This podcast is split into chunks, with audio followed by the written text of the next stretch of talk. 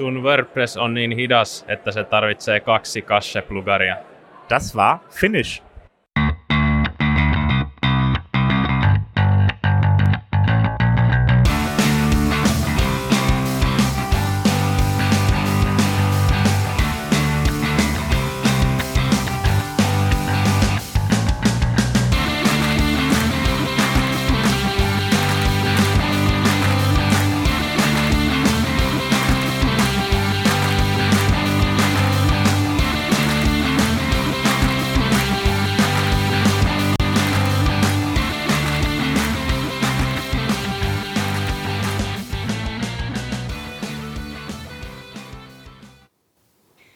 Und herzlich willkommen zum WP Sofa, ein WordPress-Podcast. Hast du gehört, ja.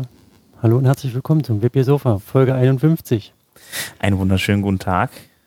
Herr Wagner, ich sehe Sie hier vor mir sitzen. Das ist sehr ungewöhnlich. Wir sind immer noch auf dem äh, WordCamp Europa 2019, haben wir vorhin gelernt vom Ja. Werner, dass das nicht Europe heißt. Nicht, dass es nicht EU heißt. Nicht, Genau. dass es nicht EU heißt, ja, das sondern schmerzhaft weltoffen. feststellen müssen. Auch wenn es jetzt hier EU das äh, Kürzel ist, aber es ist nicht die EU gemeint, es ist Europa gemeint. Okay. Ähm, ja, wir melden uns jetzt hier nochmal zurück, nachdem wir unsere Safari-Folge erfolgreich, man könnte meinen, wir waren betrunken. war aber in der Tat nicht so, es war einfach nur sehr spät. Und ähm, wir haben ja dort auch am Ende, wer das bis dahin gehört hat, angekündigt, dass wir noch äh, Interviews geführt haben, die durchaus mehr Sinn und Gehalt haben als diese Safari. Das wollen wir jetzt mit dieser Folge nachholen. Und nicht um die Zahl der Folgen einfach hochzutreiben, sondern um unseren Informationsgehalt auch wieder um etwas gerecht zu werden. Die Qualität, die, die schrauben wir jetzt mal wieder schön nach oben. Ja, ich muss die ganze Zeit lachen, weil ich dich sonst nicht sehe dabei. Ja, sonst siehst du mich doch eigentlich ja auf dem Display. Ich ja, gucke ich ja nicht hin. Achso, du guckst immer weg. Extra machst mal Ja. so, so Ich Bildschirm habe aus. da, ja, ich habe da so ein, ich lege dann immer den Redaktionsplan über, über die Gesichter. ja, das macht durchaus Sinn, auf Ja, jeden Fall. Da muss nicht immer die ganze Zeit lachen, ne? Ist, äh, genau. Sehr schön. Ja, was, was haben wir denn jetzt äh, vor mit dieser angefangenen Folge? Ja, wir haben, wir haben gleich mehrere Sachen. Wir sind nämlich fleißig durch die Gegend gelaufen und wir haben unter anderem ähm, mit Bernhard Kau gesprochen. Bernhard Kau ist derjenige, der Local Lead für das WordCamp Europe in Berlin. Und äh, ja, der ist vom Prinzip her maßgeblich mit dafür verantwortlich, dass das Ganze dieses Mal in Berlin stattgefunden hat. Letztes Mal hat das ja dann auch äh, unter anderem in Belgrad und in Wien und in Paris stattgefunden. Und äh, ja, jetzt haben wir uns mit ihm ein wenig unterhalten und ihm ein bisschen so gefragt zur Planung und so weiter, äh, was das WordCamp in Berlin angeht. Das Ganze hier findet im Estrell Hotel in Berlin in der Nähe von, ist das schon Neukölln? Ich weiß es gar nicht, oder in der Nähe von Neukölln. Sonnenallee Neukölln, ja. ja, Die genau. Grenzstraße. Genau, in einem riesengroßen Hotel statt. Und ähm, ja. ja. Aber wusstest du eigentlich oder kannst du dich daran erinnern, dass wir auf dem äh, Berliner WordCamp 20 2017 2017, ja. 2017, ähm, den, da hat der Bernhard auf, auf dem gekaperten Sofa, was wir da durch mehrere Räume get getragen haben, um eine, eine Live-Session aufzunehmen, Stimmt. mit Hans Helge noch zusammen, da hat er das angekündigt, dass es in 2019 ein WordCamp Europa in Berlin geben wird. Hat er das da schon gemacht? Da hat er das auf dem Sofa, auf dem WP-Sofa angekündigt. Also wenn wir, wenn wir jetzt im Arch- Archiv kramen würden, dann würden wir da Ja. diese Folge finden. Oder der Hörer kramt vielleicht auch im Archiv und hört, guckt, schaut sich diese Folge an. Die war sogar, äh, ist, glaube ich, sogar auf WordPress TV gelandet. Äh, ja, stimmt, die hatten wir tatsächlich aufgenommen, genau. Naja, dann ähm, Kopf in den Nacken, mach mal ein Interview an. Alles klar. Wir sind hier zusammen mit Bernhard Kau. Und der Bernhard, der hat das Ganze hier, glaube ich, ins Leben gerufen. Ähm, wie, ist es denn das, wie ist denn das eigentlich dazu gekommen, mit, dass äh, ihr euch darum beworben habt, um das, das WordCamp EU? Das ist schon mal die erste Korrektur. Es ist nicht das WordCamp EU, das WordCamp Europe. Weil wir waren zum Beispiel letztes Jahr in Serbien, was nicht die EU ist. Also wir mögen auch unsere britischen Freunde, egal was passiert. Ähm, ja, also das WordCamp Europe, genau, es ist äh, ja, jährliche Klassentreffen aller europäischen Communities und das ist jetzt zum siebten Mal und dieses Jahr ist es in Berlin und ja, die, die Idee dazu kam schon relativ früh. Ich glaube, wir haben uns für 2016 schon mal beworben. Da ist es dann Wien geworden. Und damals hatten wir, also das war glaube ich, 2014, dass wir uns zuerst beworben hatten. Und dann 2015 haben wir beschlossen, ähm, wir gehen es nochmal an, haben uns dann zwei Jahre darauf vorbereitet, das wirklich zu machen. Und dann haben wir uns im letzten Jahr im Februar beworben und wurden dann auch angenommen. Und deswegen sind heute ungefähr 3000 Leute hier. Okay. War das sehr viel Arbeit für Euer Local-Team oder ging das einigermaßen? Weil normalerweise besteht das ja auch so ein International-Team noch mit. Und äh, wie viel wart ihr überhaupt?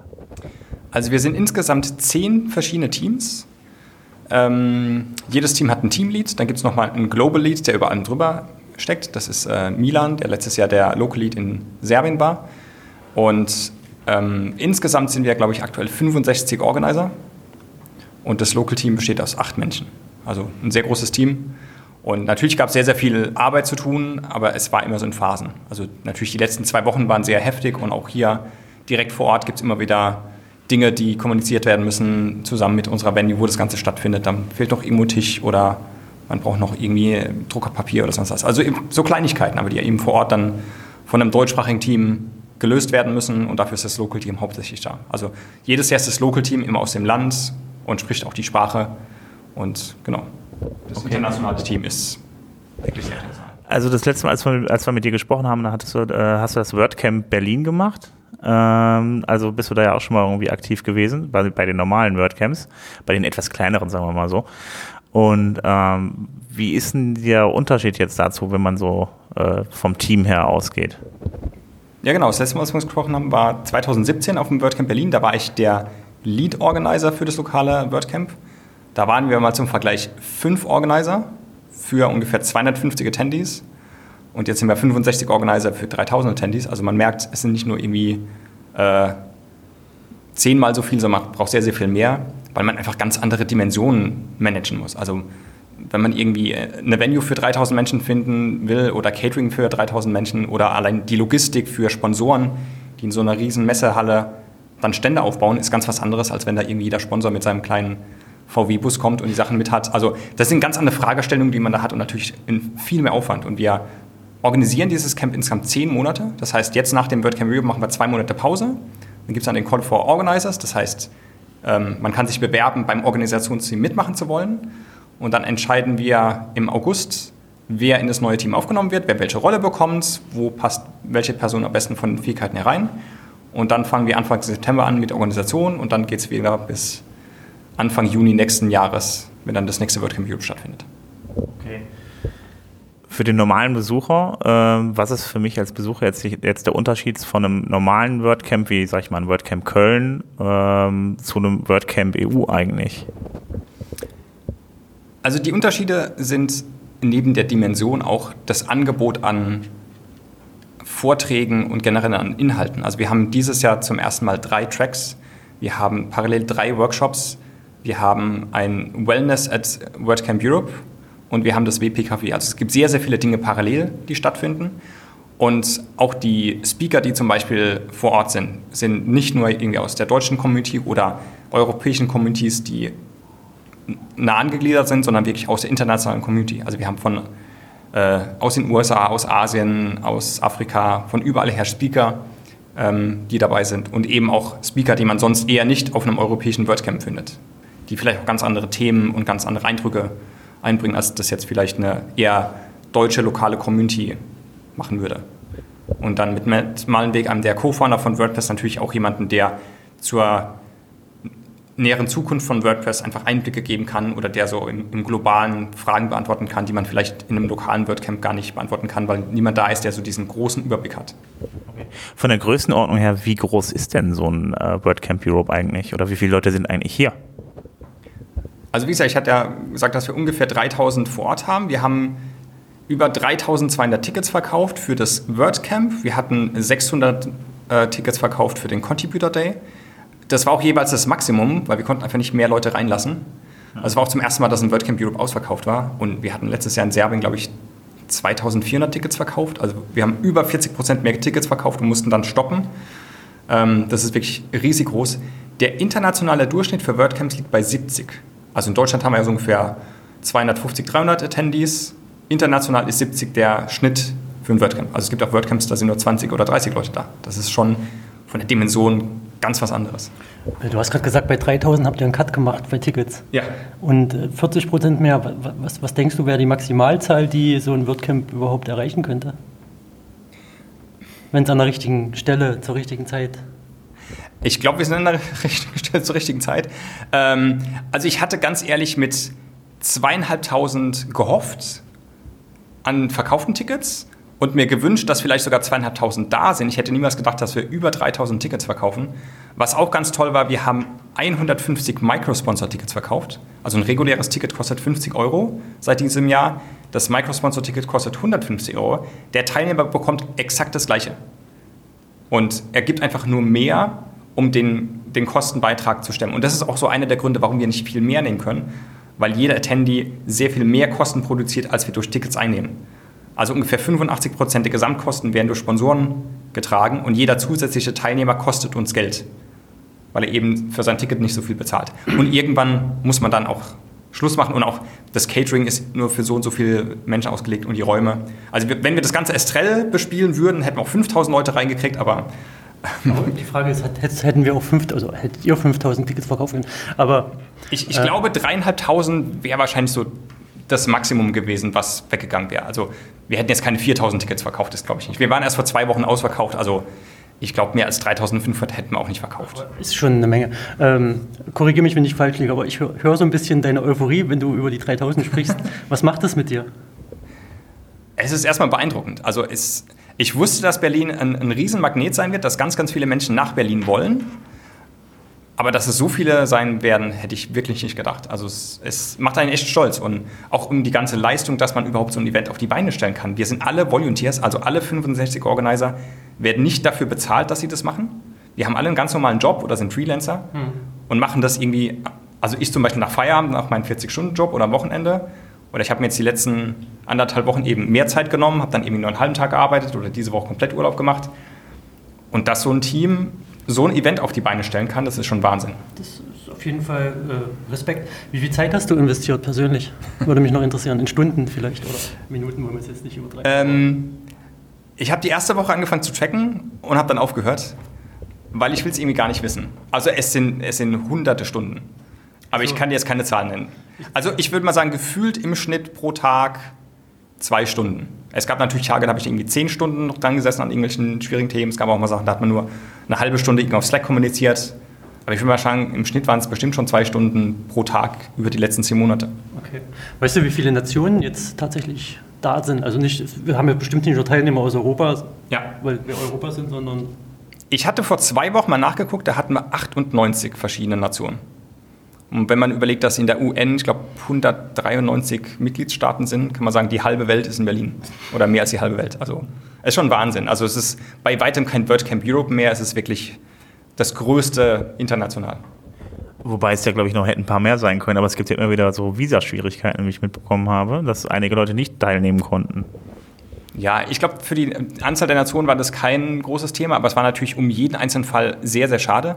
Ähm, wir hatten sehr, sehr viel in der Hinsicht getan, weil wir schon in Paris damals Probleme damit hatten.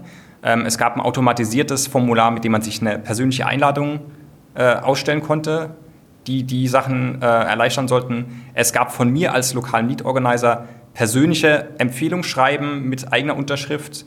Und vor vier Tagen mussten wir erfahren, dass eine Speakerin aus Kenia nicht kommen konnte, weil ihr Visum abgelehnt wurde. Und das war irgendwie ein Prozess, der ging über sechs Wochen und dann kriegt man mit, äh, dass dann das Visum nicht genehmigt wurde aus ganz komischen Gründen. Also es ist wirklich schlimm, wie schwierig es für manche ist, an so einem Event teilzunehmen, aus den komischsten Gründen. Und wir können immer nur versuchen, besser zu werden, aus den Fehlern zu lernen. Ähm, wir werden wahrscheinlich im nächsten Jahr einfach sehr viel früher auch proaktiv auf die Botschaften im Ausland schon zugehen und sie über das Event informieren, um dadurch vielleicht noch mehr Möglichkeiten zu geben, dass ein Visa dann auch erfolgreich ist. Du sagst gerade wir, du bist ja eigentlich vom Local Team, das heißt, es geht nächstes Jahr für dich weiter, oder?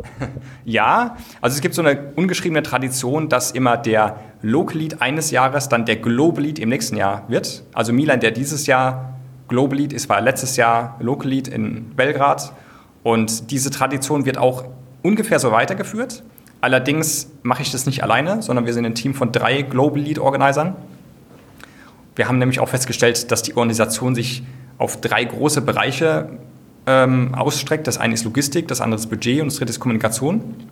Und das sind genau die drei Stärken von diesen ähm, Global Leads. Also ich werde die Logistik übernehmen, weil ich damit sehr viel zu tun hatte als Local Lead. Logistik ist dann aber auch sowas wie zum Beispiel ähm, Attendee Service, äh, zum Teil noch Community. Und äh, Budget macht der Sponsors Teamlead von diesem Jahr und die Kommunikation macht der Communication Teamlead Tess. Und genau, wir sind dann so ein, ein ganz gutes Gespann von drei Menschen, die sich dann um die globale Organisation kümmern. Und uns zur Seite gestellt ist dann natürlich der neue Local Lead von nächstem Jahr, der eben das lokale Team leitet. Also wir sind im Grunde eine, ja, ein Führungsteam aus vier Menschen. Nochmal kurz für die, die das nicht verstehen. ähm, Das Global, was organisiert das eigentlich, das Global Team? Also der Global Lead war im Grunde der, der den Gesamtplan im Blick hatte. Ja, Also- für welches Camp? Für ein, für ein Europe Camp oder ein bestimmtes Camp oder für, für das US Camp? Oder es gibt ja kein World Camp Global. Immer, Sinn. ja, immer nur für jeweils ein WordCamp Europe. Also der Local Lead ist der, der vor Ort zum Beispiel mit der Venue und dem Ja. Catering sonst was zu tun hat. Das ist so einer der beiden Hauptverantwortlichen und der Global Lead ist im Grunde so der Manager der Manager. Also jedes dieser zehn Teams hat einen Teamlead, Okay. leitet sein eigenes Team. Ich bin der Teamlead des lokalen Teams und der Global Lead ist so als Schnittstelle da, um zu gucken, dass in allen Teams irgendwie ein einheitliches Event nachher rauskommt, damit nicht das eine Team ganz was anderes macht als das andere Team. Dazu hatten wir auch zum Beispiel wöchentliche Meetings, in denen dann alle Teamleads plus der Global Leads zusammensaßen. Und der Global Lead ist auch am Ende fürs Budget verantwortlich. Das heißt, ich habe zwar mich damals beworben mit einem Budget, aber wenn dann irgendwie eine neue Ausgabe ist, wir haben zum Beispiel einen dritten Track, dann irgendwann später entschieden, dass wir den haben wollen. Dafür muss natürlich Budget da sein, da muss man ein bisschen umplanen. Das ist dann so eine Aufgabe des Global Leads, das mit der WordPress Foundation, also mit dem WordPress Community Support abzuklären, der das offiziell auch organisiert als Entity. Und das ist halt so eine Aufgabe vom Global Lead. Oder wenn es irgendwie ähm, Probleme und Sorgen und Nöte in irgendwelchen Teams gibt oder wenn irgendwie ein Organizer aus, dem, aus der Organisation aussteigen will oder irgendwo Hilfe braucht, das ist dann eine Aufgabe, die der Global Lead übernimmt. Das Okay. ist dann nicht unbedingt an dem Teamlead des einzelnen Teams, sondern dafür gibt es einen Global Lead, der so ein bisschen das Management außenrum machen kann. Aber eben nur für das WordCamp Europe und auch nur für dieses eine und nächstes Jahr gibt es anders. Das heißt, er hat nicht was mit der globalen Organisation aller WordCamps auf der Welt zu tun. Das ist nur für uns so der Global Lead, die Bezeichnung für den, der oben drüber steht. Ähm, ich wollte mal auf die Sachen kommen, die sich dieses Jahr ein bisschen geändert haben. Ähm, ich habe äh, in einer E-Mail da mal gelesen, ihr achtet besonders auf Nachhaltigkeit. Ich finde, das ist klasse, nachdem das in den vergangenen Jahren ein bisschen ausgeartet ist. Äh, hier hat man wieder entdeckt, dass es Besteck gibt und Teller. Und keine Papiertüten. Das fand ich echt klasse. Und ähm, ja, was hat sich dieses Jahr geändert? Also wir haben einen sehr, sehr großen Wert darauf gelegt und hatten zum Glück auch mit unseren ganzen Venues Glück, dass sie selbst darauf Wert legen. Also wir sind hier im Estrell Hotel und Kongresscenter und die haben selbst ein eigenes Team intern zur Vermeidung von Müll. Ähm, es gibt Dinge, da kann man keinen Müll vermeiden. Ähm, es gibt Dinge, da kann man versuchen, Müll so gut wie möglich einzusparen oder zu recyceln. Es gibt zum Beispiel einen, einen Kompromiss, den wir eingehen mussten. Wir haben äh, am Anfang ein Salatbuffet geplant, aber da wir auf 3000 Menschen gewachsen sind, gab es einfach nicht genug Fläche, ein Salatbuffet aufzubauen. Das heißt, der Salat ist zum Beispiel in Plastikbechern verpackt. Das hat aber auch Hygienegründe. Also man darf die einfach nicht so offen frischen Salat ausgeben. Das ist ein Kompromiss, den mussten wir leider eingehen. Das heißt, da wird ein bisschen Müll produziert, der dann aber entsprechend recycelt wird. Das Essen zum Beispiel wird über Refood weiterverarbeitet, also entweder wenn es noch weiter gegessen werden kann, zum Beispiel an die Tafeln gespendet oder eben ähm, entsprechend essensmäßig recycelt. Also wir versuchen ganz, ganz viel nachhaltig zu machen. Und uns war halt auch wichtig, dass wir richtige Tassen haben für einen Kaffee und nicht irgendwie Pappbecher, die dann ständig irgendwie in, in Mülltonnen landen oder sonstiges. Ähm, zum Beispiel auch diese ganzen Banner, die überall in der Venue hängen. Da haben wir auch schon eine Idee, wie wir die weiterverarbeiten und dafür sogar zum Beispiel für dieses äh, Donate WC-Projekt noch ein bisschen Geld äh, vielleicht bekommen können, indem wir diese Banner einem zweiten Zweck äh, zuweisen und die dann verkaufen und den Erlös dann zum Beispiel spenden. Also es gibt ganz, ganz viele Ideen, wie man Nachhaltigkeit herstellen kann. Bei den, bei den Bannern würde mich noch interessieren, also die sind ja mit thematisch bedruckt, Track 3. Ja. Zum Beispiel steht drauf, ja. Wie, wie, wie, wie, wandert man die weiter? Also, Also die Idee dazu hatte ich äh, von einem Yoast Camp, war das glaube ich. Die hatten so einen riesengroßen Banner und haben daraus dann nachher Taschen gemacht. ach so. Und ähm, ich habe jemanden bei mir im Local-Team, der einen Freund hat, der genauso was macht. Und das haben wir uns mal angesehen und wir können wahrscheinlich ungefähr 150 Taschen produzieren aus diesen ganzen Bannern, die wir verteilt haben. Und die Produktionskosten werden dann auch von der Foundation vom Gesamtbudget gedeckt. Und wie wir das jetzt genau machen, wissen wir noch nicht, aber wahrscheinlich werden wir es irgendwie verkaufen oder versteigern und dann den Erlös einfach spenden. Wie, wie bekommt der Teilnehmer das mit, dass das dann soweit ist? Naja, dafür haben wir ein, ein super Communication-Team, die auf Social Media sehr, sehr aktiv sind. Und wir haben natürlich auch die lokalen Communities, die dafür Werbung machen können. Also ich gehe fest davon aus, dass wir die Taschen irgendwie so als super Souvenir dann noch loskriegen. Also wenn wir so. Ja, bin ich mir auch ziemlich sicher. Ja, gute Idee. Was gab es sonst noch für Neuerungen hier, außer der Nachhaltigkeit? Also die große Neuerung zum Beispiel inhaltlich war dieses Wellness at WCEU. Das hat man zum ersten Mal und es wird auch super angenommen. Ich habe gehört, gestern zum Beispiel bei der Yoga-Session gab es eine riesenlange Schlange äh, oder auch es gab eine, eine Mindfulness-Session. Da waren auch sehr, sehr viele Leute und die haben dann auf dem Boden gesessen und mitgemacht. Also das wurde richtig gut angenommen. Wir waren ein bisschen skeptisch, wie stark das angenommen wird. Vielleicht nachher nur drei Leute Yoga machen, aber es ist wirklich ein Ding, was ganz, ganz viele toll fanden. Das werden wir nächstes Jahr auf, auf jeden Fall wieder machen und dann gleich mal einplanen, dass wir einfach mehr Platz haben oder mehr Sessions davon anbieten.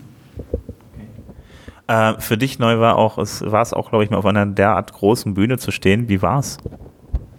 Nee, das erste Mal auf so einer großen Bühne stand ich ja letztes Mal, als ich dann angekündigt wurde als der neue Local Lead fürs nächste Jahr. Ähm, damals war ich noch sehr viel nervöser, aber es geht. Also eine halbe Stunde vorher hat man so ein bisschen Lampenfieber, aber das geht dann schon. Jetzt äh, in ein paar Stunden muss ich ja dann nochmal auf die Bühne für die Closing Remarks und dann auch ankündigen, wo wir nächstes Jahr sind. Und das wird bestimmt auch noch mal ein bisschen aufregend, aber man wächst mit der Zeit rein. Das wäre auch meine nächste Frage. Wo ist es denn nächstes Jahr? Das darf er noch gar nicht sagen. Ja, doch, also da dieser Podcast ja nicht veröffentlicht wird, bevor ich Vielleicht laden wir den ja gleich hoch. announced habe, dann seid ihr gut. Äh, Das glaube ich nicht ganz. Äh, Ich kann es euch jetzt ganz exklusiv verraten. Äh, Wir werden nächstes Jahr nach Porto gehen, nach Portugal. Was mich auch besonders freut, weil ich noch nie in Portugal war. Und ja, der neue Local Lead ist auch aktuell bei uns im Organisationsteam und wir konnten ihn auch schon kennenlernen und ja, nächstes Jahr dann also Portugal. Jetzt, jetzt noch eine, eine spannende Frage. Was ist so richtig schiefgelaufen? Also aus meiner Sicht so richtig schief gelaufen ist die Logistik. Da hatten wir Riesenprobleme mit dem Logistikdienstleister, den wir genommen haben. Ähm, die Kommunikation war teilweise gar nicht gegeben, also der war nicht zu erreichen und das hat uns als Organisationsteam viele Probleme bereitet, aber auch unseren Sponsoren. Also zum Beispiel die ganzen Banner, die Lanyards, ähm, die waren einfach, die hingen irgendwo fest und wurden nicht zugestellt. Die Lanyards kamen ja zum Beispiel am Contributor irgendwie aus dem 10 Warte mal kurz, wenn ich dich unterbreche. Lanyards. Für die, Ach ja, Lanyards, das genau. das sind diese, die, die blauen Bänder, die wir alle umhängen haben, an dem unser Namensschild hängt. Genau, so ein Schlüsselband. Okay. Ähm, das war zum Beispiel so ein, so ein großes Problem. Und es gibt Sponsoren, die haben zum Beispiel irgendwie 50 Prozent ihrer Pakete nicht bekommen. Und ja, das war sehr, sehr ärgerlich. Und da liegt die Schuld ganz klar beim Logistikpartner, der einfach nicht gut kommuniziert hat. Aber mit den Erkenntnissen, die ich jetzt gewonnen habe, habe ich dann einfach gemerkt, wir brauchen nächstes Jahr jemanden, der sich um Logistik kümmert. Und da ich gemerkt habe, das muss jemand sein, der auch einen großen Überblick hat, habe ich gesagt, das wird meine Rolle als Global Lead sein, mich um die Logistik zu kümmern. Weil wenn wir sehr früh mit unseren Sponsoren kommunizieren, was bei der Logistik zu beachten ist, können wir ganz viele Probleme von denen, die wir dieses Jahr hatten, von vornherein vermeiden. Und auch die Logistikpartner sehr viel früher einbinden, um sicherzustellen, dass dann auch zu dem Event die Sachen da sind. Also es gab teilweise noch Lieferungen, die gestern dann erst angekommen sind, die wir dann irgendwie weitergeleitet haben, über andere Logistikpartner zu, haben zustellen lassen, aus dem Zoll ausgelöst. Das war ein riesengroßes Thema und das kann man vermeiden, wenn man einfach früher damit anfängt. Aber abgesehen davon gab es jetzt keine so großen Sachen. Was war denn dein persönliches Highlight auf dem WordCamp EU? Also- Entschuldigung, WordCamp Europe. Alles gut, die Diskussion hat bei uns im Orga-Team, so heißt es jetzt eigentlich WCEU, WC, WordCamp EU, WordCamp Europe. Darf das überhaupt in Land XY sein? So, nee, nee, es ist ein WordCamp Europe. Ähm, also mein Highlight war zum einen eine Q&A-Session mit Matt, so die Reaktion von Kaspar auf eine der Fragen, das fand ich total geil. Die erste. Äh, Genau, das, da hat er super reagiert, äh, absolut richtig. Ähm, aber so das Highlight vom Inhalt her, ich konnte leider ganz, ganz wenig sehen, aber ich war gerade eben in einem Lightning Talk von Marcel Bootsmann, der ja 718 Kilometer aus den Niederlanden nach Berlin gelaufen ist zum WordCamp Europe und hat da einen Lightning Talk gegeben über seine Geschichte und was er nicht wusste, wir haben für ihn einen Community Vapu erstellt und ihm den so als Achievement überreicht und auch mit ein paar Stickern. Und er hat für dieses Projekt Donate WC gesammelt, was es Menschen ermöglicht, die nicht finanziell in der Lage sind, zum Beispiel zu einem WordCamp Europe oder WordCamp US zu reisen, die Unterkunft und die Anreise und so weiter zu bezahlen, wenn sie zum Beispiel da einen Vortrag halten. Das fand ich so ein, so ein richtiges Highlight, weil das einfach eine tolle Session war. Und genau sowas gehört in WordCamp Europe. Also einfach dieses, diese anderen Arten von Talks. Also irgendwie tolle Entwickler und Design und sonst was Talks sind auch toll, aber genau solche Talks von Menschen aus der Community, das ist so das Besondere und das freut mich immer. Ähm, eine letzte Frage noch. Ähm, das WordCamp ist bald vorbei. Äh, was machst du als erstes nach dem WordCamp? Ich weiß nicht genau, wann du sagst vorbei. Also zuerst kommt dann noch die Afterparty. Also wenn du das noch mitzählst, dann mache ich die. Und dann haben wir morgen um 11 mit allen Organisern, die noch da sind, ein Brunch. Da werden dann genug äh, gefrühstückt. Und dann geht es leider am Montag schon wieder los im Büro. Ich habe, um, glaube ich, um 9 Uhr den ersten Termin. Also es geht direkt wieder weiter und äh, ja. Aber dann erstmal zwei Monate Pause von der Orga-Arbeit und dann gucken wir mal, wer sich beworben hat als Organizer und dann geht es wieder los. Alles klar, ja, dann bedanke ich mich für deine Zeit. Du musst jetzt auch los. Und ähm, ja, dann wünsche ich, wünsch ich noch ein gutes WordCamp und äh, vielen Dank für alles. Ja, euch schon auch viel Spaß. Ciao. Ja, das war das Interview mit Bernhard und äh, ja, wir sind da dann, wir haben ja unsere schöne Safari gemacht und äh, sind dann da die ganze Zeit durch diese riesengroße Halle mit den ganzen äh, Messeständen gelaufen. Es sieht ja, ist ja echt wie so eine kleine Messe mittlerweile, ne? Es, es war eine richtige Messe. Also das kennt man von, von den lokalen kleinen WordCamps, die äh, also lokal jetzt in einem Land stattfinden. Bilibim. Ähm, da kennt man das ja so, dass dann halt so eine Ecke mit Sponsoren ist, wo die da ein Tischchen stehen haben oder auch mal ein bisschen ausgeholt, äh, einen Stand von zwei mal zwei Meter haben.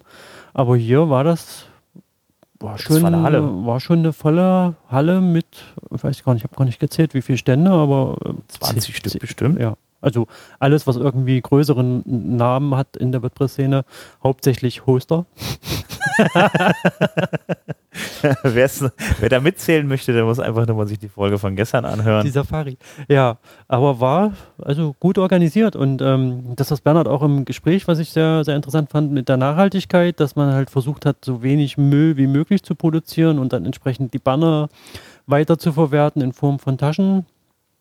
Ja, mich wundert das, dass die, die WordCamps früher also noch überhaupt gar nicht auf dem äh, Schirm hatten, diese, diese, äh, Nachhaltigkeit halt. Also, also wenn ich mir überlege, teilweise die Mülleimer oder halt ähm, Ja. in, in Wien war das wirklich so extrem. Ähm, die haben also dann da auch den Fehler gemacht, den Müll nicht gleich irgendwie zu verpacken und abzuholen, irgendwo hinzubringen, sondern einfach einen großen Haufen zu machen und alle Papiertüten auf einen Haufen zu schmeißen. Da war das ein gigantisch großer Müllha Müllhaufen, den man gesehen hat, den so 2000, ich glaube damals zweieinhalbtausend Leute produzieren. Und da wurde einem erstmal bewusst, wie viel, wie viel, wie viel Müll man verhindern kann und indem man einfach nur mal äh, normales Besteck ver äh, verwenden kann. Und das habe ich dann in Italien, habe ich es gesehen. In Deutschland hatten wir es auch einmal, aber danach haben wir gesagt, okay, das machen wir nie wieder. Ähm, äh, seitdem passiert das auch nicht. Das waren die, die berühmten Papiertüten, das Essen in den Papiertüten.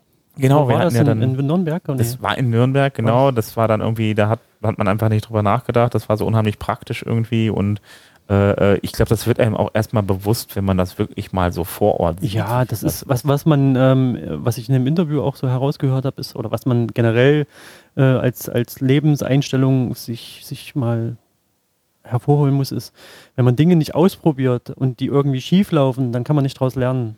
Eben, klar. Fehler sind dazu da, um daraus zu lernen. Da kann man, da kann, kann jetzt natürlich jeder kommen und auf Fehlern irgendwie rumhacken, aber am Ende nimmst du das trotzdem und machst es anders. Genau. Anders heißt jetzt nicht gleich besser oder schlechter, aber du probierst dann halt was anderes aus. Und das, Ja, ich glaube, das sind manchmal auch einfach so Schlüsselerfahrungen. Also bei mir war es wirklich dann das WordCamp Wien, wo ich das gesehen habe. Irgendwie Paris war auch nochmal so, da hat mich schon gewundert, dass sie nicht aus Wien gelernt haben irgendwie. Ähm, aber äh, ja. Ja, die werden halt andere Sachen gelernt haben. Also ich fand das jetzt auch sehr, äh, ich fand auch interessant, dass er jetzt nicht, nicht irgendwas was krasses als Fehl gehabt hat, jetzt, was jetzt besonders schief gelaufen ist. Ja. Sondern war halt, okay, das Ja. hat jetzt mit der Logistik nicht funktioniert, war jetzt aus meiner Sicht jetzt für mich jetzt persönlich nichts Dramatisches, aber ich Äh, meine, da, da kommst du schon ins Hakeln, in den Stress, wenn dann Sachen fehlen, klar, aber also ich meine, Logistik hat man es dann hätte, öfter mal. es hätte irgendwas anderes krasses schief gehen können, ja. Oder ist vielleicht auch, was er uns nicht Also verraten mir hat. ist es zumindest nicht aufgefallen, dass da irgendwas fehlte. Dann ist vielleicht dann eher den, den, den, den äh, Sponsoren oder so aufgefallen. Vielleicht hätte es dann noch mehr Sachen gegeben. Aber eigentlich ehrlich gesagt, dieser ganze Zweck muss ja eigentlich dann auch nicht unbedingt so Ja, in den ja, Massen ja, da ja. sein. Ja. Weil ich fand auch, oder ich finde, wir sind ja immer noch, also es läuft ja quasi noch. Es kommt ja jetzt noch die, ähm, zum Closing. Zeitpunkt jetzt, wo der Hörer uns hört, ist alles schon vorbei, aber wir sitzen jetzt hier und äh, warten noch auf die Aftershow-Party mit den 80s. Ja, Die Closing Remarks, die laufen auch noch. Die kommen auch bald noch. Jetzt, Ja, ich glaube, wir verpassen das alles, aber anyway. Äh, was ich meine ist, was mir so, man sieht diese 75, also die, die Masse an Volontären mit den äh, besonders auffälligen Was ist das? Rosa?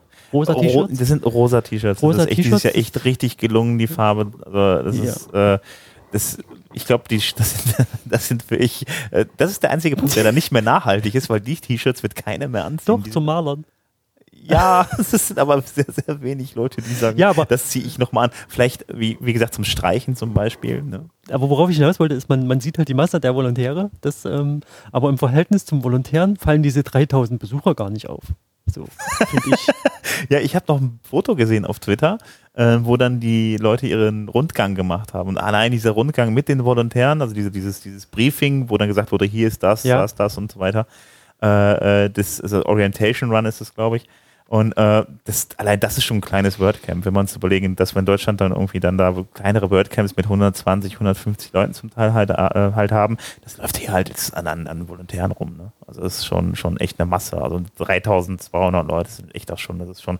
Ich habe Leute hier teilweise irgendwie jetzt schon einen Tag nicht mehr gesehen, obwohl ich den ganzen Tag auf dem WordCamp hin und her laufe. Ja, mir irgendwie. kommt das so Also- vor, als ob hier 200 sind. Also äh, gefühlt, ne? ja, also das Ganze ist halt viel größer, das Ganze ist halt ähm, auch vor allen Dingen deutlich kommerzieller hier. Ähm, ja, womit Ja. wir eigentlich ja auch schon wieder mal in der Messehalle sind und äh, da sind wir dann auch gestern, wie gesagt, nochmal rumgelaufen. Nee, an der Messehalle ist quasi Tr Track 1 gleich dran. Genau. Da lief äh, heute Mittag, nee, gestern, der, die QA mit, mit, mit Matt Malenweg. Ja, Und da, da, da gab es ja dieses Ereignis, was unterschwellig mal erwähnt wurde auf der Safari, aber irgendwie nicht so richtig wie jeder verstanden hat, glaube ich, was, was da tatsächlich passiert ist. du meinst die erste Frage von der Q&A. Ja. Also erstmal muss man sagen, also Matt war gestern dann da und hat einfach erstmal so eine kleine Zusammenfassung gemacht. Er hat erstmal so halt eben so erzählt, wo steht WordPress, das sind eigentlich vom Prinzip her so die News von der letzten Woche, die wir hatten irgendwie. ja, der hat quasi, hat quasi den WordPress also und das WP Sofa gehört und dann hat er das einfach. Ja, ja, genau, genau. nochmal Da hatte ich gedacht, vorgetragen, ach, ja. Ich hatte mir jemand noch hier meine Agenda Ja, geschrieben und so ja, und ja, äh, ja. genau. Haben wir auch Äh, gerne gemacht. Also, ja, ja, ja, ist ja kein Problem, ist Nee. ja alles Open Source und so. Ja. Ähm, und äh, danach hat er noch ein bisschen erzählt, wo es dann noch mit äh, WordPress hingeht und ähm, danach gab es dann die Q&A und äh, ja, dann war halt die erste Frage halt wirklich so massiv schon irgendwie, dass dann irgendwie äh, jemand dann halt eine Frage gestellt hat. Das, das ging so ein bisschen um, um, um äh, ähm, Invato, dass äh, da Leute halt eben dann ihre Themes veröffentlichen und damit der Geld verdienen und das Ganze dann halt eben die, die, die, ähm, die Community auch wieder vorangebracht hätte und äh, das wäre wohl der Zwillingsbruder eigentlich so ein bisschen von Automatic beziehungsweise von WordPress.org und so nach dem Motto, die einen könnten nicht ohne das andere. Also ich habe, er hörte gar nicht mehr auf zu erzählen irgendwie. Dann kam ging Kaspar dazwischen, muss man sagen. Der äh, äh, Kaspar, der ist halt dieses Jahr dann auch so, äh, der hat dann diese, diese FAQ begleitet und hat halt eben so den Moderator da gemacht, Kaspar Hübinger. Und ähm, er hat dann halt, äh, ist dann halt dann dazwischen gegangen beim ersten Mal, als er gar nicht mehr aufhören hören wollte, diese, ich glaube, Frage zu stellen. Er sagt dann halt im Moment, pass auf, das ist jetzt gar keine Frage mehr, das ist schon mittlerweile ein Blogbeitrag, würdest du bitte deine Frage stellen. Und äh, ja, und dann fing er halt wieder an, bis er ihn wieder unterbrochen hat und äh, ähm, ja, äh, dann hat Matt dann irgendwann mal antworten können. Und das war einfach eine ganz komische Situation irgendwie. Nach einer Zeit äh, äh, hat dann, war der Matt fertig und dann fing er wieder von vorne an und dann musste dann Kaspar wieder dazwischen gehen und dann halt eben dann da nochmal äh, äh, dann ihn dann zurechtweisen und sagen, pass auf, mal, das ist die Veranstaltung, das ist nicht in Ordnung, die Veranstaltung ist halt nicht nur deine Veranstaltung, ist jetzt nicht nur dein Mikrofon, irgendwie lass die anderen bitte auch machen. Ja. Wir haben nur begrenzt Zeit, also gib den anderen auch ein bisschen Zeit. Das Es war halt eine blöde Situation. ist halt, wie Michaela auf der Safari schon sagt, da war jemand sehr unzufrieden. Aber wir, ähm, es gibt das auch auf YouTube, jeder kann sich das angucken. Ne? Das ist so ein sieben Stunden Stream. Irgendwo bei Stunde vier geht die QA los ja, oder die äh, Matt Mullenweg Session. ja. Und äh, kurz gleich am Anfang, so bei Minute, Stunde vier, Minute fünf kommt die Frage und dann kann man sich das gerne nochmal anhören. Wir äh, verweisen da. Ja, also es war eine komische Situation. Irgendwie die Leute waren auch, glaube ich, froh, als auf, auf, auf Ja, was haben wir denn noch? Wir haben doch noch gesagt, stellen. wir haben noch mehr Interviews in der letzten Folge. Haben wir nicht mal irgendwann gesagt, dass hier Handys und irgendwelche ja, ja, Geräusche ja, ja, ausgeschaltet ja, werden? Ja, ja, ich, ich hatte das ja auch irgendwie, ich habe ja so, so ein tolles Programm irgendwie, ne, das äh, äh, Das Stummschalten. sowas auch verhindern soll. Ähm, das funktioniert aber nicht so doll. Also Nee. das hieß dann äh, Muzzle heißt das, genau. Aber es äh, hat das jetzt nicht verhindert. Okay. Also wir haben ja noch, äh, wir sind ja oft äh, nicht nur da am Rumkaspern gewesen auf der Safari und haben da versucht, ernsthafte Informationen für den, äh, oder wir haben äh, das zu, quasi zu Audio visualisieren, wie so eine, eine Messe auf der WordCamp Europa aussieht, sondern wir haben da ja auch tatsächlich mit, äh, mit so Menschen, die uns persönlich interessant erschienen, äh, Gespräche Genau. geführt. Ne? Da, unter anderem war das Ähm, wir haben unter anderem als allererstes haben wir mit BigCommerce gesprochen. Ne? Und äh, das war, also. BigCommerce kannte ich noch nicht. Die standen gegenüber von WooCommerce. Ja, Und- direkt gegenüber. Kurzer Hinweis, die Interviews sind, glaube ich, alle auf Englisch. Ne? Genau, die, die Interviews sind natürlich alle auf Englisch, weil Ja. die Leute halt eben beim WordCamp Europe halt eben dann nicht äh, alle Deutsch sprechen können. Äh, ja, genau, also äh, würde ich euch bitten. Ich würde sagen, wir, das kommt jetzt hier einfach an dieser Stelle und wenn das zu Ende ist, dann können wir ja nochmal kurz auf Deutsch äh, zusammenfassen, was er da eigentlich von sich gegeben ja, hat. hört einfach mal zu. Is this, has it, has it something to do with uh, WooCommerce? Um, not directly, no. Uh, What, what means no directly? it's a competitor to WooCommerce. Ah, really, there is one. Uh, yeah, so uh, we we're we are an e-commerce platform that has a really powerful e-commerce engine, and what we've done is we've connected to the WordPress front end using our plugin. So BigCommerce for WordPress plugin allows you to take all of the pre-integrated gateways and tax calculations and uh, and shipping integrations that we have, uh, so that you can manage your products in a real e-commerce platform and push that data through the API to your WordPress front end and massage that, manage that however you like within the WordPress uh, front end environment. Something like a like a, like a cloud hosted environment or So we're only hosting the, the back end of it for you. WordPress is still going to be hosted with one of your hosting providers. Um, yeah, so you can make a fully hosted website with BigCommerce if you like, but but here we're uh, presenting an alternative way for merchants that want to stay on WordPress, that are content first, that uh, selling products is a secondary thought to that, right? They want to, they're at scale, they they're running into issues with the traditional options that were available in WordPress, and they want to have the ability of scaling and not having to have everything on a single database of WordPress okay, where do you store your data? um, in the BigCommerce database. So we're only caching the product inventory and category information within the WordPress environment so that you can interact with it. Um, we're sending cart information uh, over to WordPress as well, and checkout happens on an embedded checkout within WordPress as well. As you get orders, instead of saving the orders, transactional information, and customer informations, we're going to send that through the API back into the BigCommerce platform on the back end, our back end, so that order management can happen within that environment. Or if you're more sophisticated and have like an ERP system, you can use our connections to those systems and send it out for fulfillment. Okay. And in which country are these is this uh, data stored? So BigCommerce was founded in Sydney, Australia. We're headquartered in Austin, Texas, and we have offices around the globe. So we have offices in, uh, in the U.S., London, uh, UK, Singapore, Ukraine, um, and Sydney. I already said. And your servers are based in where where are the where are the servers in which country? Good question. We're hosted on the Google Cloud infrastructure. Okay. Uh, our physical servers are in the U.S. However, we're protected under the Swiss U.S. Shield. Um, so uh, we don't have to have our s- uh, servers for GDPR in the European countries, uh, but we give you full access to the data. If you need to remove anything, if you need to modify any of the data, you have full control over the database. Okay, and how aware are you about the special European or German rules about uh, selling uh, uh, products uh, via, via a platform which stores the data in other countries? We're protected under the Swiss U.S. Shield uh, regulations and compliance. Um, so because of that, uh, we, we we're okay, and we don't have to have physical servers in the EU. However, if it comes down to it, and if, if the EU decides that we must have servers in the EU, and the, the U.S. Uh, the Swiss US Shield is not supporting us anymore. Uh, at that point, because we're on Google Cloud, it will be easy for us to, you know, spin up servers in the EU, in the in the EU environment. Okay, As I, as I know, there is uh, there are a lot of uh, plugins which are helping WooCommerce to, to, to work on the German market, for example. Um, do you have uh, some special things which are allowing to, to use your project in Germany? Because we have some uh, things like uh, some, some some checks you have to make additional to uh, um, which is uh, another thing like uh, in the US. Yeah, so um, it's a different different platform than, than you're used to with Woo. So with Woo, you need, you know, 10 20 different plugins for you know the website to function the way that you want it to function with us a lot of those things are already built like payments like shipping calculators like tax and others when it comes to checkboxes and um, taking inputs as part of the customer journey we have a lot of that native built out so instead of getting a plugin for that, you can uh, create form fields within the account sign up form or within the shipping addresses environment or even on the product pages. If it's special to the product that you ha- you're taking information on, you can create those values that the customer has to enter in before that cart that, that item can be purchased. So.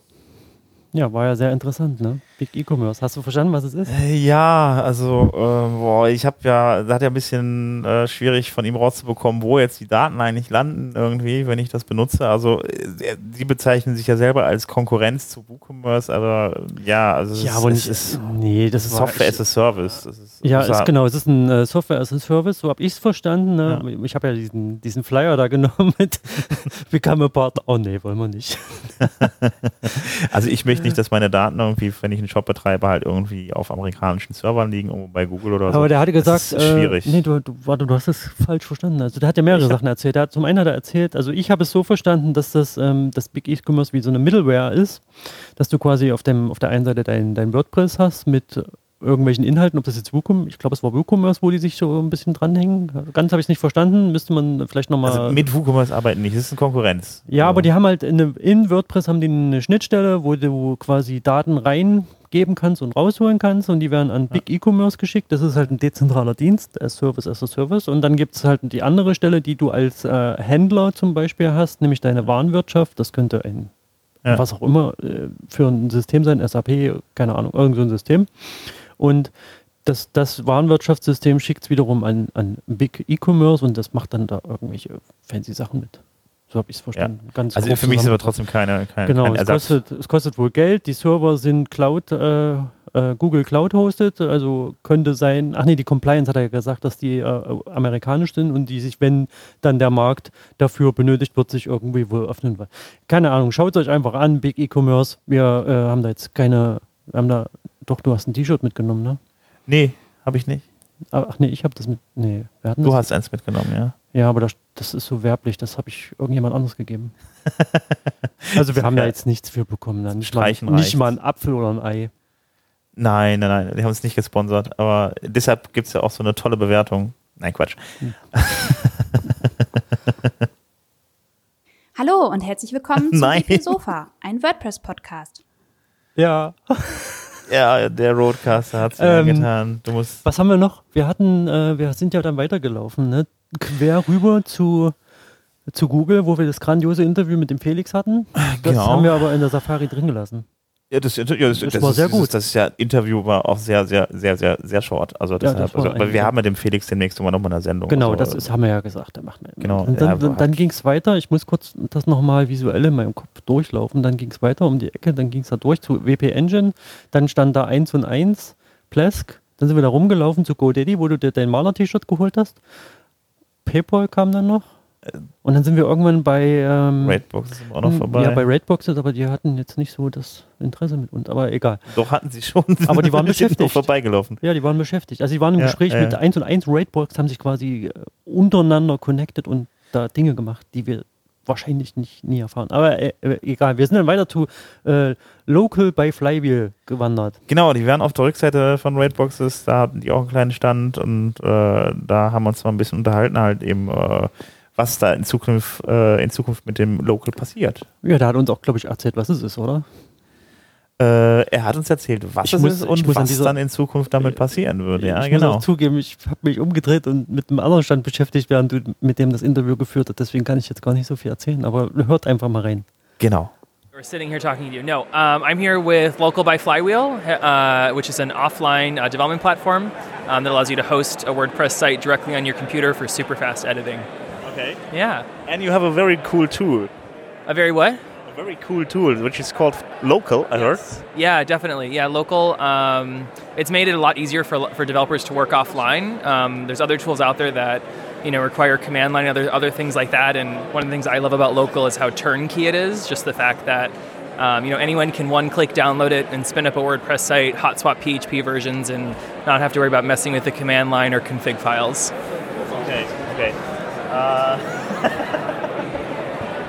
Denn? Okay, I, I've seen you have three plugins, or do you have more Add-ons. plugins? Uh, add-ons, Yeah, add-ons. yep. So, so we have four add-ons. We have one that integrates with um, Xdebug. We have a Notes add-on, so you can leave notes in line within local. Uh, we have a Volumes add-on for Docker volume mounts, and then I'm missing one. Um, we have another one, uh, stats, so you can see like how much RAM and CPU your sites are using. Um, we also announced um, at WordCamp US last year uh, the local Dev Fund, which we've sort of rebranded to Local Lab. Um, it's a grant program. There's a million dollars in the fund for three or four years, um, and so we'll be extending $10,000 grants to developers to build add-ons for local. So um, we're talking with people right now to build like a GitHub add-on, so you can create a new site directly from a GitHub repo, um, or push pull from WP Engine, other things like that, um, to expand the workflow capabilities of local. Are there any people building plugins? Because I've, only seen these three plugins, so I, I wondered a bit where are these other plugins? Yeah, so, so just to differentiate language, so like there's WordPress plugins and there's local add-ons, and they're Sorry, I'm sorry. Oh no, no, no worries. They're just like WordPress plugins are typically like PHP and, and other stuff, and Local's an Electron app that's written in React. So um, yeah, so Clay Griffiths, who's the lead engineer on Locals, built a lot of them, and then um, Nate Finch at the Digital Ring, which is an agency, um, and then a couple other uh, developers that we're talking with right now are, are actively building add-ons. We're also um, we're, t- we're partnering with ToyBoxSystems.com, which is a visual annotation and markup tool for websites. Um, we're partnering with them to upgrade live links in Local. So with Local, you can enable live links, which creates an ngrok connection to your local site. And so we're working with Toybox that you can send that URL to anyone and instantly give visual feedback that's anchored to text or an image on your site. Okay, are there com- um coming any uh, add-ons in future which we don't know yet- yet? Um, so I, I mentioned the Toybox one, um, GitHub, uh, the add-on that, that add-on's coming.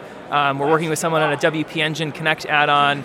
Um, a couple other fun launch launches that are happening though. Um, on June 22nd, so tomorrow at WordCamp Europe, we'll be releasing local version 5, which we're calling Lightning, um, and that completely rips out virtualization from local altogether. Um, and we're doing that to dramatically improve the installation rates we see. A lot of people run into performance and fatal installation errors because local currently relies on VirtualBox. So we're really excited to rip all that out and make it just a much faster process. The sort of phrase we're using is local will launch in three seconds instead of three minutes. Um, so we're super excited about that. Um, we're also introducing Linux support this summer for the first time, so you can run local on Linux machines.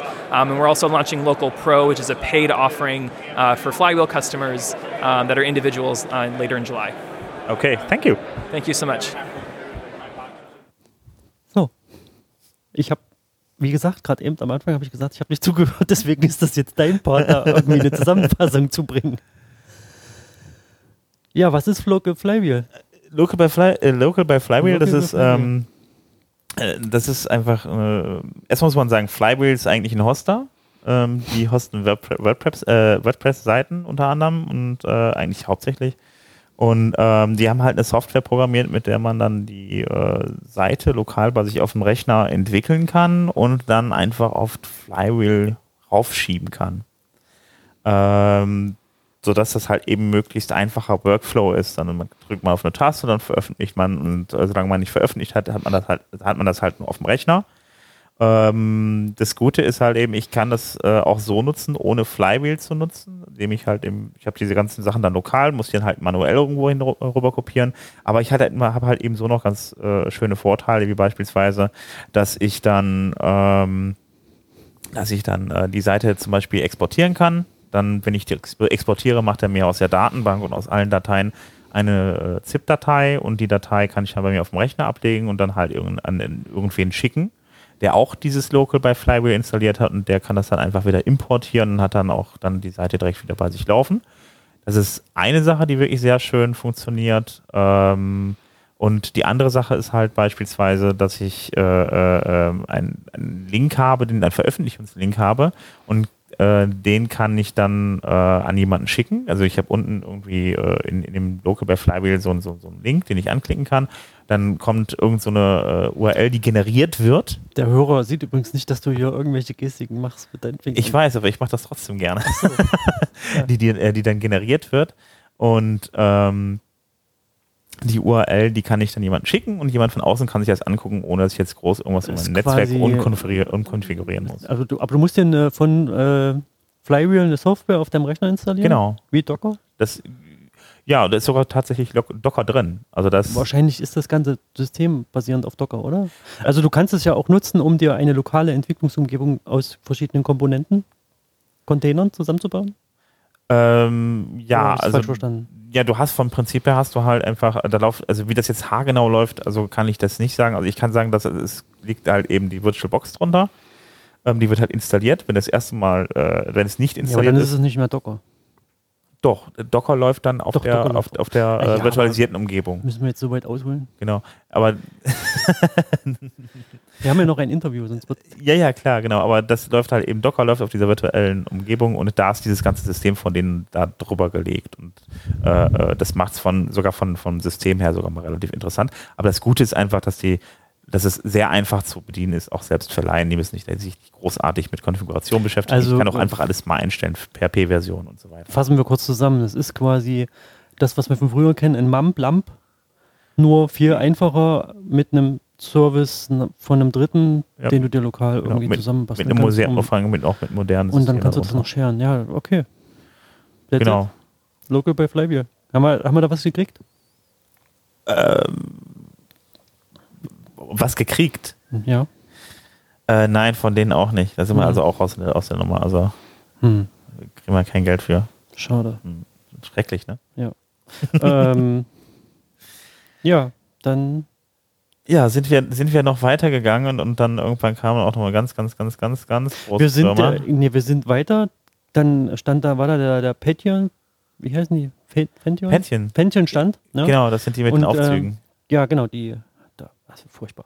äh, dann war gleich dahinter noch der Jetpack stand. Jetpack ist halt das äh, WordPress-Plugin äh, von Automatic direkt, was so eine eierlegende Wollmilchsau ist, ne? Wo wir dann auf der, in der Safari haben wir da auch diese lustigen Ladekabel gefunden und ähm, die haben mich nicht an die Wand malen lassen. Ich bin da immer noch nicht, ich werde da nicht fertig drüber.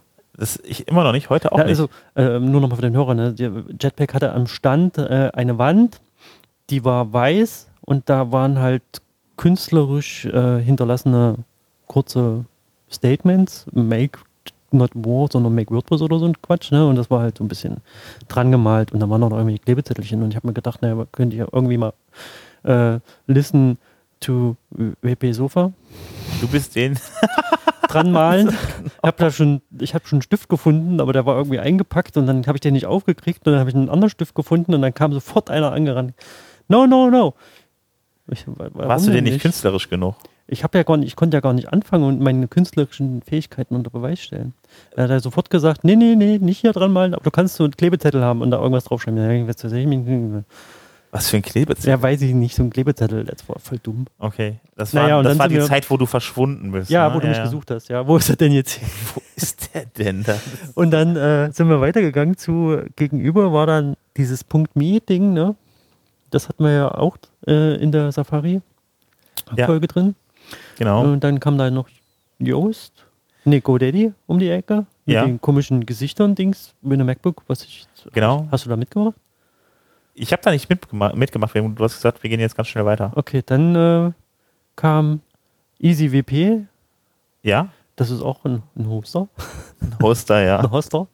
ja. Ähm, dann hat man irgendwie schon wieder Joost. Die hatten irgendwie zwei. Warum, hatten, warum hatte Joost zwei Stände? Das habe ich nicht verstanden. Einfach Das haben wir nur, gestern schon nicht verstanden. Ne? einfach nur um. Ja, aber einfach, weil man einfach dann, Weil man's äh, kann, ne? kann, ja. Ja, Weil man okay. einfach dann, dann wird man besser gesehen, dann rennt man nicht dran Und dann vorbei. kam ja die geheimnisvolle Frage, was ist eigentlich hinter dem Sideground stand? Ach so, ja, genau. Was ist hinter das? Was Du gesagt, war- du, du hast bist ja erstmal davon ausgegangen, dass das nicht. Äh, Da, da kann ja, nichts. Was, was Ja. kommt denn bitte hinter Sideground? Nichts Wichtiges. Nichts Also- Wichtiges. Sideground, der Hoster überhaupt, da, was, was, da kommt doch nicht dahinter. Nee, kam aber. Kam aber, ja. Ja. Amazon Light Sale. ich muss. Also, wer da, wer da jetzt ähm, äh, sich, sich seiner Fantasie freien Lauf lassen möchte, ohne die sich von mir zu, beeinflussen zu lassen, der drückt hier Stopp und hört nochmal meine Ausführungen zu der theoretischen Erörterung des Logos, was Light Sale sein könnte, nämlich die Zerstörung des Internets. Aber wir haben ja tatsächlich auch da mit jemandem gesprochen und der uns äh, dann erklärt hat, was das eigentlich ist. Ne? Genau. Und äh, ja, dann haben wir uns das mal erklären lassen von ihm. Amazon Light Sale is a service that lets you run uh, AWS services in an easier way. So we are part of AWS. but we've taken things like compute instances, databases, DNS, and load balancers and simplified them so people who aren't experts in cloud can take advantage of the cloud. So you be an expert in WordPress, we'll make the cloud easy enough for anybody to use. Sounds very practical. What's that? that sounds very practical. Uh, uh, and you're working together with Plesk? Or? So we have uh, a number of blueprints, is what we call them, and that is uh, a pre-configured instance where you say, "I want to launch a piece of software." So WordPress or Plesk. So Plesk is one of the pieces of software that we can launch. We've also worked with them in the past. Uh, we were at WordCamp in the U.S. with them last year, shared a booth with them. So they're a they're a good partner of ours. Yes. Are there other partners? Yeah, so we have uh, WordPress, we have Joomla, we have Drupal, we have development stacks like LAMP, uh, Mean, uh, Node.js. So all of those are available pre-configured. The other thing that makes it really powerful is you can deploy an instance that is just an operating system. So we have seven or eight distributions of Linux. So that if you say, "Well, I don't like the way that you configured WordPress on your blu- on you know our blueprint," you can just do your custom one and then use that in the future. Is this similar to, to normal WordPress hosting, uh, to, to, to normal hosting, or uh, uh, how do I configure this? Is I just book a package, or is this? So when you when you deploy your instance, Yeah. you say what you want to run. I want to run WordPress, and so we use an image from Bitnami. And we, when the instance comes up, WordPress is already installed and configured for you. You would treat it like any other WordPress instance you've ever worked on. There's nothing special about it from that perspective. Super easy to just you just jump in, jump into WP Admin, and do your work. Okay, and how much does it cost? Uh, it starts at three dollars fifty US for a half a gig of RAM, one virtual CPU, 20 gigs of disk, and a terabyte of transfer. And it goes up. The next one is five dollars, ten dollars, and it goes all the way up to 160 dollars for I believe it's uh, 32 gigs of RAM. Eight vCPUs, something like 600 gigs of disk, and seven terabytes of transfer. So you can get really a pretty big server. It's, it's scaling. It's scalable, yeah. Okay, okay. All right. Okay, uh, where can I reach this? You can uh, get more information at aws.amazon.com slash light sale. Ah, okay, thank you for that. So, bye bye. Adios. Was ist es jetzt? Ein Hoster. Noch ein Hoster. Noch ein Hoster. Aber ist doch nicht einfach nur ein Hoster. Nee, also ich meine, das Coole ist ja eigentlich, also, ähm, also die AWS ist halt nicht einfach zu nutzen. So halt eben nicht für, also wenn man nicht gerade jemand ist, der halt im technischen Bereich unterwegs ist. Und ähm, AWS ist halt eben AWS ist Ska ist Amazon, Skalierung. Also das Amazon Web Servers. Web Service heißt es, Ja, genau. Web Genau. Und ähm, es ist für Laien halt nicht einfach zu nutzen. Das Gute da an der ganzen Sache ist aber halt eben, äh, Amazon äh, äh, AWS ist halt eben dazu da, dass es, dass es, dass man unheimlich gut skalieren kann. Das heißt also, wenn ich jetzt beispielsweise eine, Web Webseite habe, die äh, äh, eventuell morgen zigtausende Anfragen haben, äh, Anfragen haben könnte, weil da irgendwas drüber im Fernsehen läuft. Dann ist halt schwierig, wenn ich dann irgendwie gerade so zu Hause mein kleines 5 Euro 1 in 1 Paket habe. Ähm, bei manchen anderen Hostern wird es aber auch äh, schwierig, auch die, wenn man da gleich einen ganzen Server stehen hat, je nachdem, was man da halt eben erwartet an, an Traffic auf der Seite, da geht dann halt einfach der Server in die Knie. Ist halt auch nur ein Rechner und der kann auch nur bedingt viele Anfragen halt eben verwalten. Und bei Amazon ist das halt eben so, dass sie halt eben die Cloud haben, das wird halt eben die Last wird verteilt auf viele, viele Rechner. Und das ist halt eben extrem skalierbar bei äh, Amazon. Und wie gesagt, wenn man da nicht so die Ahnung von hat, äh, wenn man dann halt eben äh, äh, nicht so die Ahnung von Technik hat, dann wird das halt schwierig mit AWS und dieses Light Sale, das ist vom Prinzip her eigentlich die Möglichkeit, das Ganze äh, ähm, auch für, je, für, für Leute anzubieten, die jetzt da technisch nicht, technisch nicht so Mhm. weit drin stecken, ohne dann gleich ein komplettes Technikteam für, äh, für zu beschäftigen. Also ähm, ja, weil sie den Leuten da ein Stück weit entgegenkommen. Ja, das liegt auch in der Natur der Software, dass die eben für die breite Masse nutzbar ist. Also Eben. man muss jetzt keine besonderen Skills haben, um eben im WordPress einzusteigen. Man kann mega krasse DevOps-Skills haben, um WordPress für sich zu nutzen, muss man aber nicht. Und deswegen sind halt solche Services, haben, haben die eine Berechtigung. Genau. Ja, das war dann auch schon der Rundgang. Ne? Genau, das war der Rundgang. Das war mal äh, ja, unsere Interviews, die wir dann auch gemacht haben, die wir gestern ja extra schön rausgeschnitten haben, damit wir heute noch ein schön, paar schöne Sachen äh, Ja, damit das auch vernünftiger an, aneinander passt. Also Genau. sonst- Man muss ja auch mal. Ja. Ja. Ja, heute Abend ist dann noch die, die, die Afterparty. Ich habe gehört, es wird eine 80er-Jahre-Party. Gehst du da irgendwie. hin? Äh, ich werde mir das sicherlich mal angucken, natürlich. Also ich meine, ähm, es wurde wieder irgendwie dazu äh, aufgerufen, sich dann äh, 80er-Jahre-mäßig zu verkleiden, aber ähm, ich kriege sowas immer erst mit, wenn ich auf dem Weg zu irgendwas, äh, zu so solchen Veranstaltungen bin. Vielleicht will ich es auch erst mitbekommen, wenn ich auf dem Weg bin. Ich gucke mir die E-Mails grundsätzlich vorher nicht an. Okay. Äh, ja, ich mag diese ganze Verkleiderei nicht. Ich bin da kein Freund von. Ich drehe einfach die Mütze um.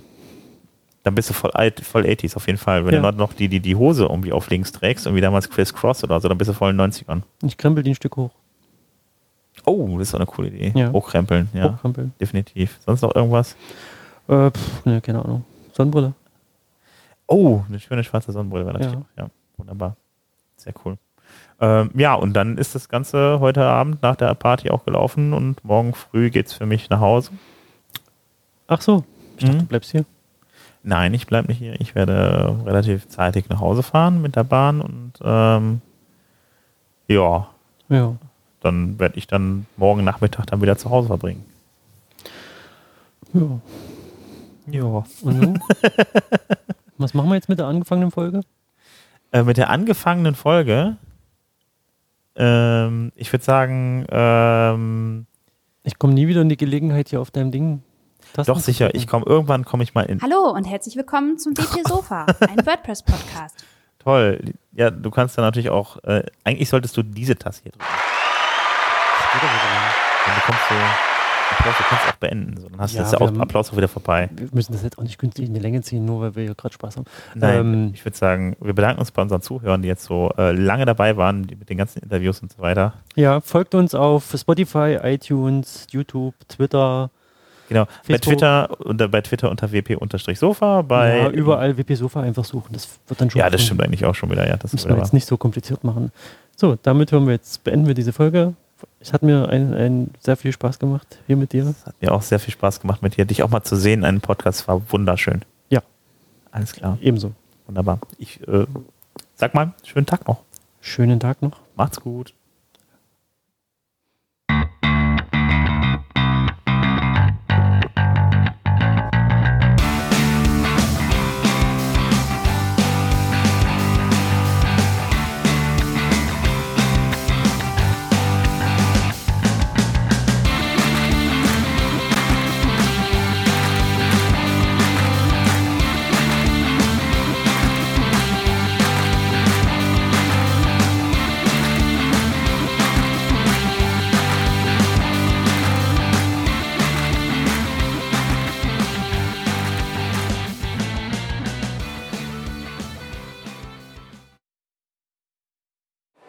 Das hier für die Hörer noch sagen. Hier liegen Sticker von MakeWordPress.org mit.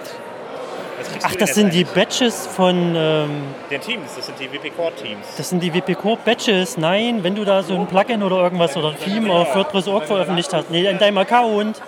In Ja, deinem WordPress-Profil steht das das. ich Ich habe den, ich habe den, den habe ich glaube ich auch. Weißt du, was diese Core Teams sind? Das sind die Core Teams. Das sind die Core-Teams. Make WordPress ist Ach, das sind die Core-Teams. plus ein Und was macht dieser mit den Regenbogen? Ist das auch ein Core-Team? Das ist ein bunter Regen. Das ist ein, ein, Das ist ein buntes wir Core sind, wir sind sehr divers, äh, äh, WordPress. Aber dieser, dieser eine Bogen ist sehr haptisch hier, ne? Das ist sehr schwer. Guck mal hier. Da. ja. Schönen guten was? Tag. Ah, was? Schönen guten Morgen. Das ist aber hier unfair. Was kommt hier? Muss ich das jetzt Wir wollten, wir wollten noch mal den Thomas grüßen. Sehr geil. Hallo Thomas. Hi. Willkommen, willkommen auf dem WC. Morgen René, morgen Sven. Was ist das? Jetzt ist Sticker. Ich verstehe nicht sehr gut. Ich Ja, verstehe nichts Deutsch. Your WordPress is too, so Zwei slow. Your WordPress is so slow. You need two caching plugins. Oh mein oh. Gott. Are you Genial. serious? Serious. Jo, the witz was away. The Witz was away, yeah. Jo.